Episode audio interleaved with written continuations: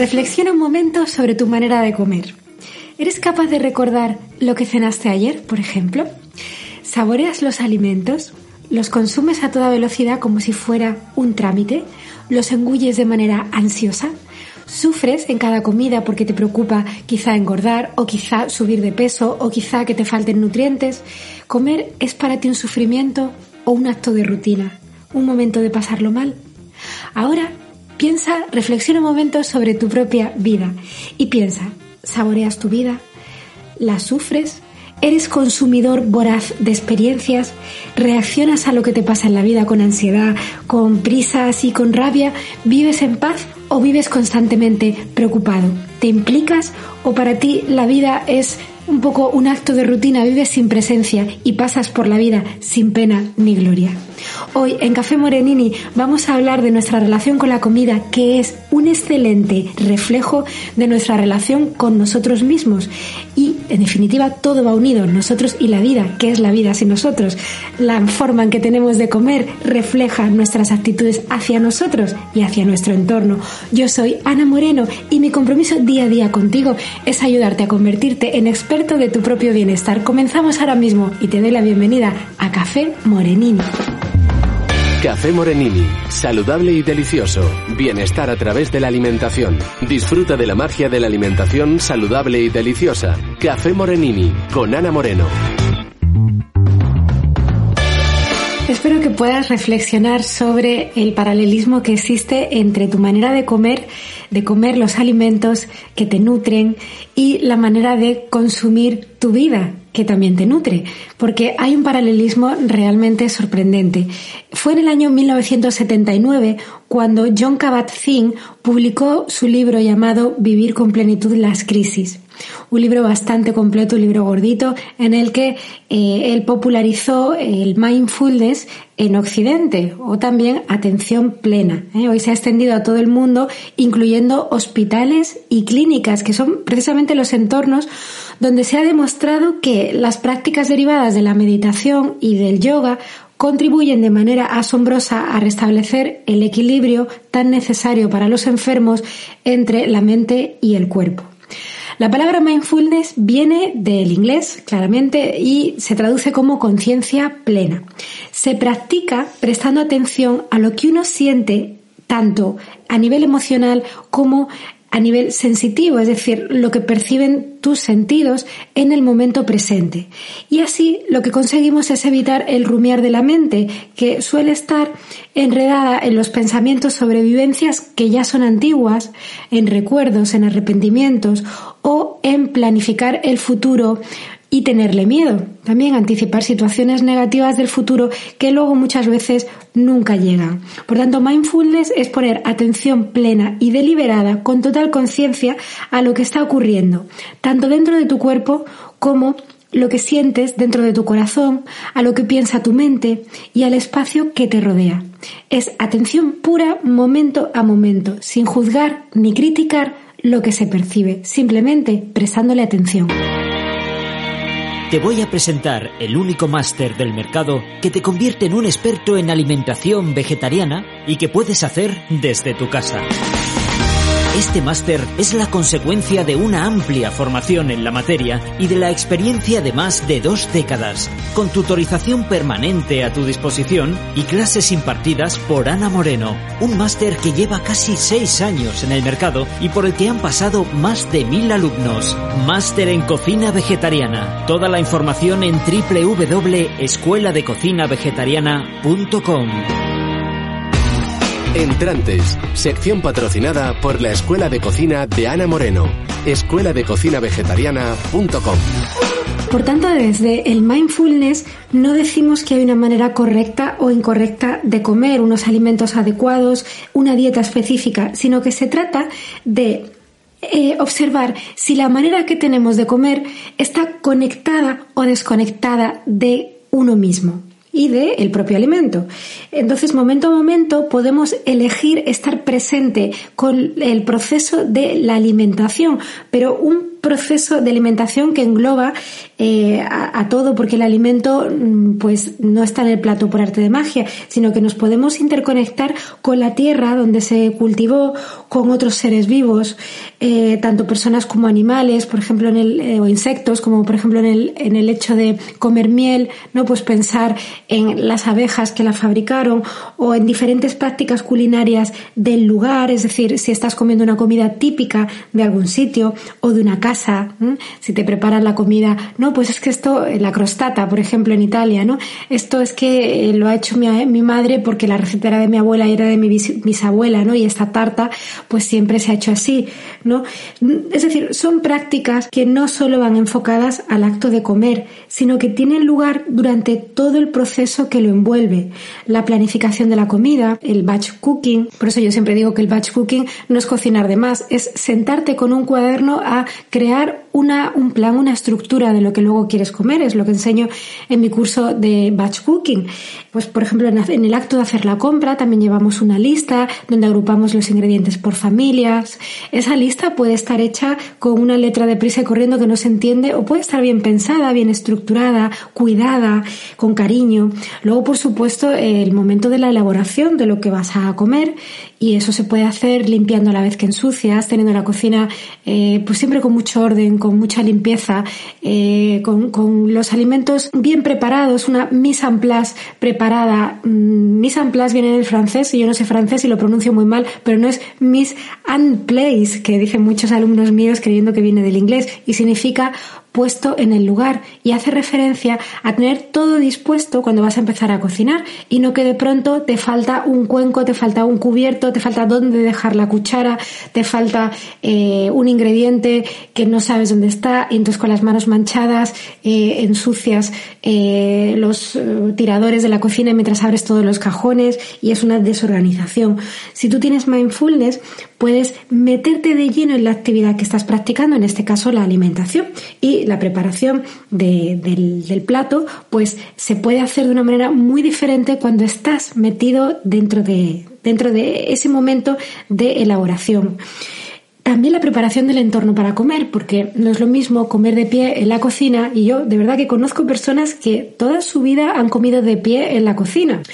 Pues, por ejemplo, uno de los casos es mi madre. Mi madre toda su vida eh, ha comido de pie mientras nos servía a los demás. Imagínate qué madre más impresionante he tenido, más abnegada, para que no nos faltara nada y para que tuviéramos el, segundo plato calentito cuando nos habíamos terminado el primero.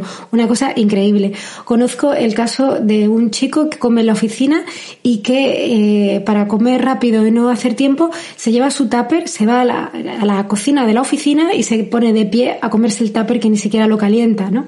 Es decir, eh, no se trata de invertir media hora en el hecho de comer, pero sí se trata de darte eh, el, gusto de, aunque pero eso no es necesario comer quizá tantas veces al día. Eh, se puede hacer una comida al día, pero hacerla honrándote a ti mismo, porque te estás nutriendo y tienes que permitir que tu cuerpo entienda que está recibiendo alimentos para hacer los propios esos nutrientes y darte la vida. Entonces es muy importante aplicar el mindfulness porque también influye en la digestión, influye muchísimo en digestión, asimilación y eliminación de los alimentos. Nos va a ayudar a comer menos cantidad y más despacio. Entonces eso también es importante a la hora de detectar la sensación de llenura antes de que sea demasiado tarde. A mí me parece que lo mejor que nos puede pasar muchas veces es que te llamen por teléfono o te llamen a la puerta un mensajero que te trae algo justo cuando estás terminando de comer, porque luego ya ese poquito que ha quedado no te lo comes porque ya no tienes hambre. Has parado cinco minutos o diez como mucho y ya no tienes hambre. Y eso que, nos indica, nos indica que realmente ya estábamos saciados, ya estábamos como hacen los okinawenses, los japoneses de la isla de Okinawa, ya estábamos llenos 80 veces de 10. Y esto le llaman el Hara Hachibu, este mantra que significa lleno 8 de 10. Y además el mindfulness también es interesante para tomarnos pequeños descansos a lo largo del día. Eh, siempre me acuerdo de un anuncio que anunciaban en televisión eh, un café eh, y salió un italiano, no sé si porque el café era italiano, no me acuerdo, pero que mm, estaba en su casa tomándose una taza de café que humeaba y, y, te podías imaginar hasta el olor tan rico mientras estaba mirando por la ventana cómo llovía afuera, ¿no? Entonces es un pequeño momento, un pequeño instante de tomarse un café y estaba de pie, o sea, no es necesario que siempre estemos sentados, pero no era llegar y glu glu glu tomarte el café bebido a toda velocidad, irte, sino que era reposado, podíamos hasta oler nosotros el olor a café y eso que era un, un anuncio de la televisión, mientras él se lo tomaba y disfrutaba de sentirse calentito y ver la lluvia. Eso es mindfulness. Estás escuchando a Ana Moreno en Café Morenini. Y qué suerte tenemos que además tenemos eh, varias oportunidades al día para practicar el mindful eating, porque podemos eh, tomar una comida más importante, pero igual otro snack, o las personas que comen dos veces o tres veces al día, pues fíjate cuántas oportunidades. Hay una, una monje zen que se llama Jan Chosen Base, que ha escrito un libro llamado Comer Atentos, y en él habla de siete clases de hambre. Y es muy interesante y te las voy a contar. La primera habla del hambre visual. El hambre visual, pues ya sabes, cuando estás, eh, llegas a un restaurante a comer y eh, tienes un carrito de postres en la entrada del restaurante mientras estás esperando a que te asignen la mesa, tú ya pues dices, mm, yo me voy a comer esta tarta de chocolate o esta tarta de queso o prefiero los profiteroles o prefiero... y no sabes el hambre que vas a tener cuando llegue el momento de finalmente pedir el postre. Eso es hambre visual. ¿eh? Nos atrae mucho comer algo por el aspecto que tiene. Hay un truco para saciar el hambre visual que es saciarla a través de la belleza por ejemplo, emplatando muy bonito y mirando y admirando de verdad lo que vamos a comer, lo que tenemos en el plato. Es una práctica que yo recomiendo y enseño a mis alumnos del máster online en cocina vegetariana porque no tiene nada que ver comer pues, cuando te sirven un engrudo de, por ejemplo, un plato de arroz así como una paella ahí tirada o cuando tienes una paella emplatada. Es que no tiene nada que ver comer una cosa o comer la otra.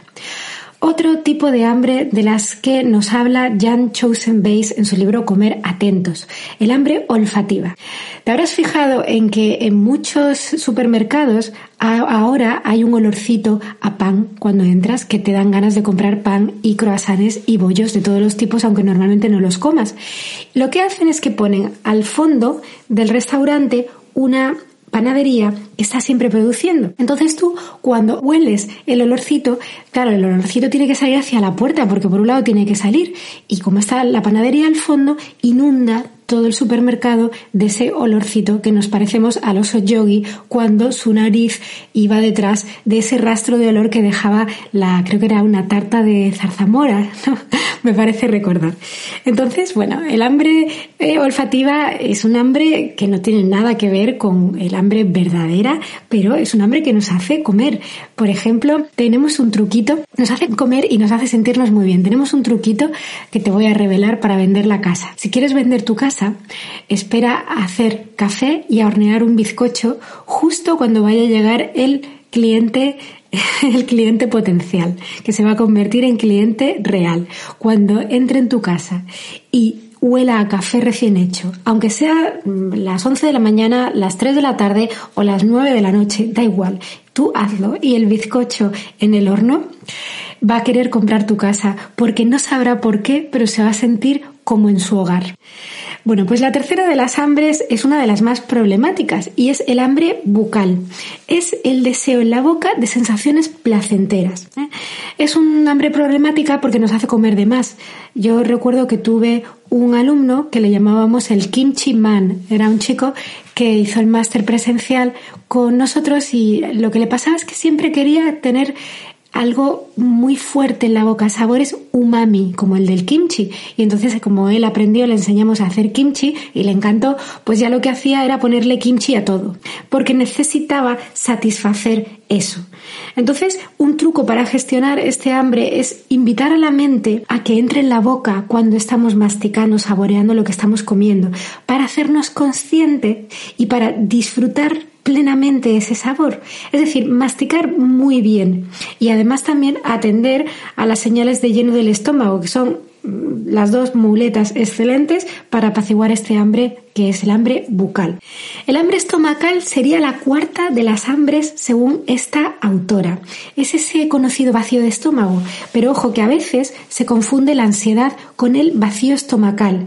Comer cuando estamos nerviosos o preocupados nos hace que nos sintamos menos ansiosos, pero no es realmente un hambre celular.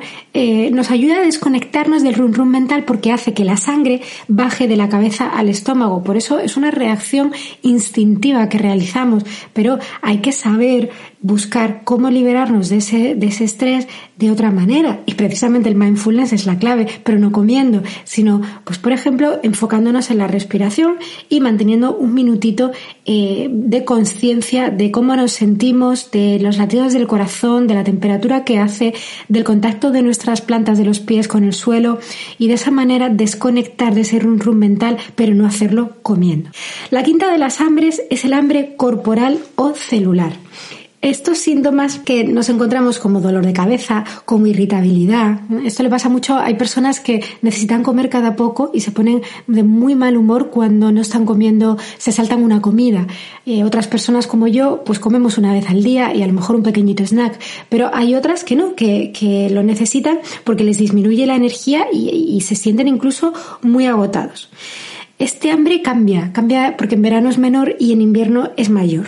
Entonces, eh, lo importante mm, en este caso, cuando uno siente este hambre corporal o celular, es preguntarse, ¿de qué tengo hambre? Dime cuerpo, ¿qué necesitas?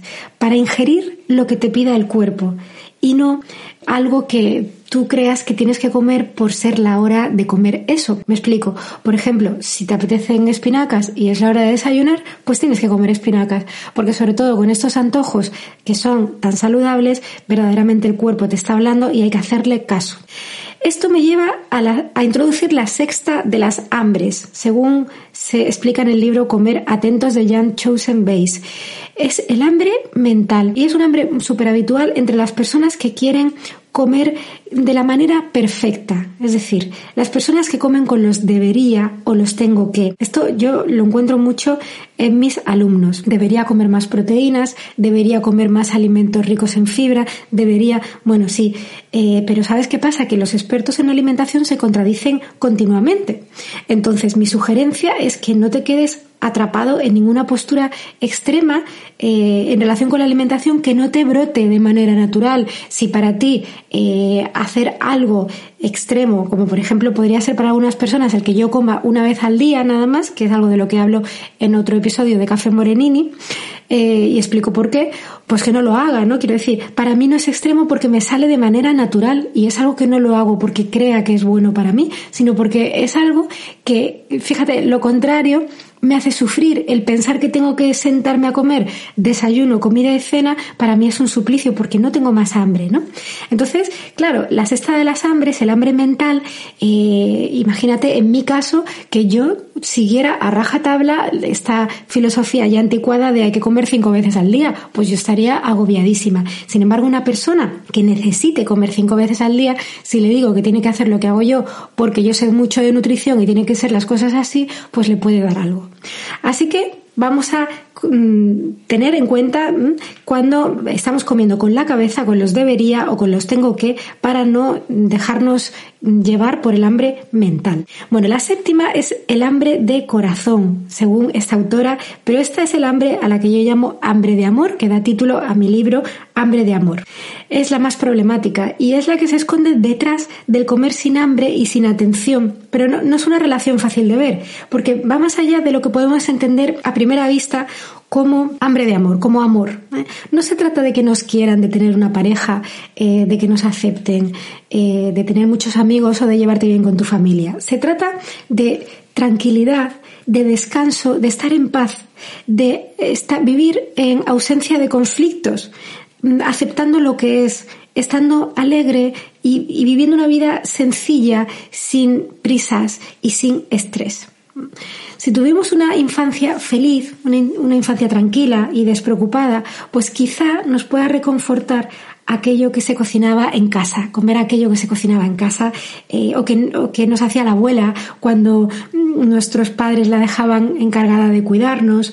Eh, quizás si eres emigrante, pues tienes nostalgia de comer los platos de tu país porque aunque aquí tengas los mismos ingredientes, no saben, igual que en tu país, porque allí en tu país es genuino, ¿no? Y lo puedes añorar.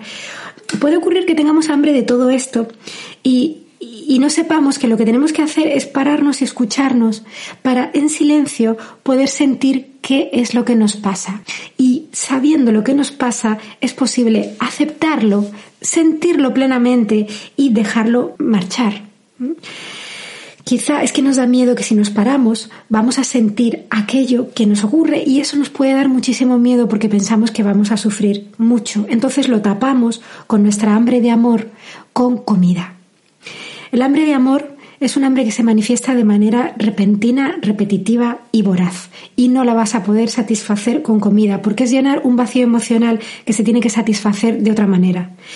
El hambre física, en cambio, que es hambre fisiológica, hambre celular, hambre del cuerpo real, es un hambre que va apareciendo de manera gradual a lo mejor no te das cuenta hasta que no es mucha, pero no es porque no haya aparecido, es porque no le hayas eh, prestado atención. Y esta sí se sacia con comida y normalmente hasta que pasan 3-4 horas en general no suele repetirse.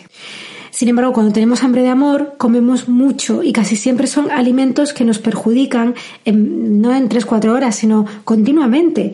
Y, y, suele ser pues patatas fritas, pan, dulces, chocolate, porque pensamos que así vamos a tapar esa sensación tan desagradable que a veces es pues eh, de abandono a veces es de nerviosismo, a veces es de inadecuación, otras veces nos podemos sentir abusados o invadidos, o a lo mejor ignorados o que nadie nos comprende. Hablo largo y tendido del hambre de amor en mi libro titulado Asimismo, Hambre de Amor y publicado por la editorial Obelisco. Y el mensaje que transmito es muy sencillo. Y digo textualmente, saciar el hambre de amor vorazmente con comida o bebida no nos lleva a ninguna parte. Al revés, agrava la situación nos hace sentir llenos, culpables, tener malas digestiones y engordar. La manera de saciar el hambre de amor es llenándonos de nosotros mismos, no de comida, pues el hambre de amor es hambre de uno mismo. ¿Y cómo podemos llenarnos de uno mismo?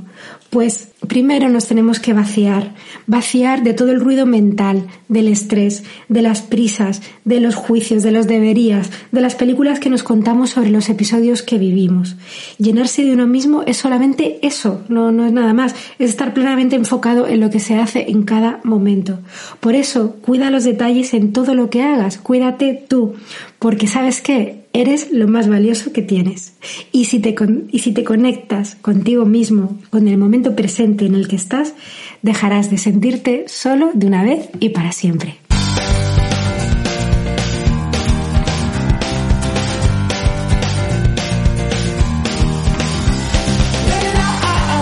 Hasta aquí hemos llegado en el programa de hoy, donde hemos hablado de comer con mindfulness.